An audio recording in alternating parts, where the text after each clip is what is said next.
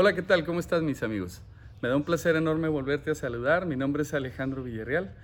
Y bueno, como te prometimos, estamos en la nueva serie Renovando Familias. Y bueno, el día de hoy me, tocó compartir a los varones y déjame decirte que Dios puso esto en mi corazón. Este tema es Dios tiene algo nuevo para ti. Yo no sé si lo puedas creer, que Dios pueda tener algo nuevo para ti y más en estos tiempos. Porque me has de, o te has de preguntar, Alejandro, algo nuevo para mí, si tengo el mismo trabajo, si tengo la misma casa, si tengo el mismo coche, o es más, hay unos que me van a decir, Alejandro, me corrieron del trabajo, o perdí mi negocio. ¿Cómo que Dios tiene algo nuevo para mí? Pues bueno, yo me atreví a ponerle este tema Dios tiene algo nuevo para ti, porque yo creo, y te lo afirmo, que cada día que pasa, cada día que pasa, muchos decimos es un día más, pero en realidad es un día menos. Y ese día menos, yo decidí vivirlo en victoria. ¿Cómo? Con una nueva actitud. Probablemente también me digas, Alejandro, aparte de todo eso, mi familia está mal. Mi relación con mi esposa está mal, con mis hijos está mal. Inclusive estoy viendo familiares que se están enfermando, otros que se están muriendo. Pareciera que la vida no es algo nuevo, sino algo que está entorpeciendo mi caminar por este mundo, por esta vida. Y tiene razón. Hoy, más que nunca, la situación es complicada, es sumamente difícil nos está pegando en todos los rubros. Pero aún así te digo, tu actitud y mi actitud tiene que cambiar. Por eso yo hoy te declaro y te lo digo, que antes de que termine este mes, antes de que termine este año, cosas nuevas vendrán para ti. A lo mejor has de decir, ay, qué positivo. Y no es eso. No es que yo sea positivo, porque también me duelen las cosas. También me caigo, también me entristezco también tengo problemas. Pero algo, fíjate, donde yo he experimentado mi vida es tener una relación con Dios diaria, un devocional con Él. Y a lo mejor vas a decir, ay, ya vas a empezar con tus cosas religiosas. No, yo aprendí a tener una relación con Él porque al final Él es el único que puede responder a nuestro llamado y a nuestras súplicas. Y antes de leerte la Biblia, quiero que hagas una oración conmigo. Quiero preparar tu corazón, quiero que juntos preparemos nuestra vida para escuchar el mensaje que tiene Dios para ti. Padre, en esta hora te doy gracias porque nos permites estar en tu presencia. Perdona nuestros pecados, nuestras faltas y nuestras fallas. Hoy queremos escuchar de tu palabra, Señor, lo que tienes, eso nuevo que tienes para nosotros.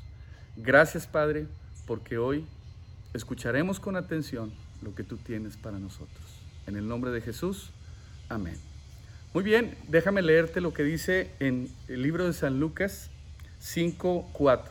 Dice, cuando terminó de hablar, dijo a Simón, boga mar adentro y echad vuestras redes para pescar. Respondiendo Simón dijo, Maestro, toda la noche hemos estado trabajando y nada hemos pescado. Dice, mas en tu palabra echaré la red. Y habiéndolo hecho, encerraron gran cantidad de peces y su red se rompía. Déjame decirte que probablemente estés diciendo lo que al inicio te comenté. Las cosas no han cambiado. Quizás han empeorado. Pero cuando yo leo este pasaje y en oración me pongo en comunión con Dios, veo aquí algo impresionante. Tal vez me has de decir, oye Alejandro, yo he leído muchas veces ese pasaje de la Biblia o lo he escuchado en otras predicaciones. Y hay mucho, muchas cosas que podemos hablar y predicar de este pasaje, pero lo que más me, llamó la atención a mí es como ellos diciendo, Jesús, nosotros somos profesionales en esto. Nosotros sabemos el tiempo, las horas en que tenemos que echar las redes para poder pescar, pero nada hemos podido pescar. ¿Tú qué nos vas a decir si nosotros conocemos el oficio? Y a lo mejor tú has de decir, Alejandro, yo soy ingeniero, yo soy doctor, yo soy arquitecto. Y le he echado tantas ganas como no sabes. Y las cosas no han salido como yo quisiera. Tengo maestrías, tengo doctorados, he hecho muchos cursos y las cosas no han sido como yo he querido. Pues déjame decirte que este pasaje trae una enseñanza excepcional. Trae una enseñanza que cuando nosotros nos disponemos a escuchar a Dios en oración, es cuando trae el mensaje directamente a nuestras vidas y nuestra actitud cambia. Y fíjate bien, Él dice aquí, más en tu palabra dice echaré la red. ¿Qué quiere decir esto?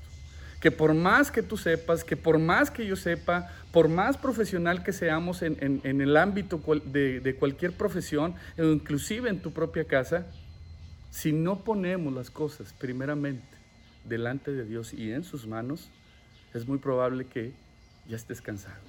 Es muy probable que ya quieras tirar la toalla. Yo también me he sentido así muchas veces.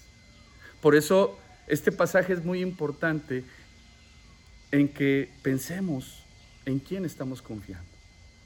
¿Estás confiando en el gobierno? ¿Estás confiando en tu jefe? ¿Estás confiando en las personas? Pues déjame te digo que te van a fallar. Dios nunca falla. Por eso me atrevo a decirte que antes de que termine el mes, antes de que termine el año, Dios tiene algo nuevo para ti. Yo sí lo creo. Y por eso el declarar esta palabra, no lo estoy diciendo yo, aquí lo dice, mas en tu palabra echaremos la red. Por eso el próximo paso que tú vayas a dar,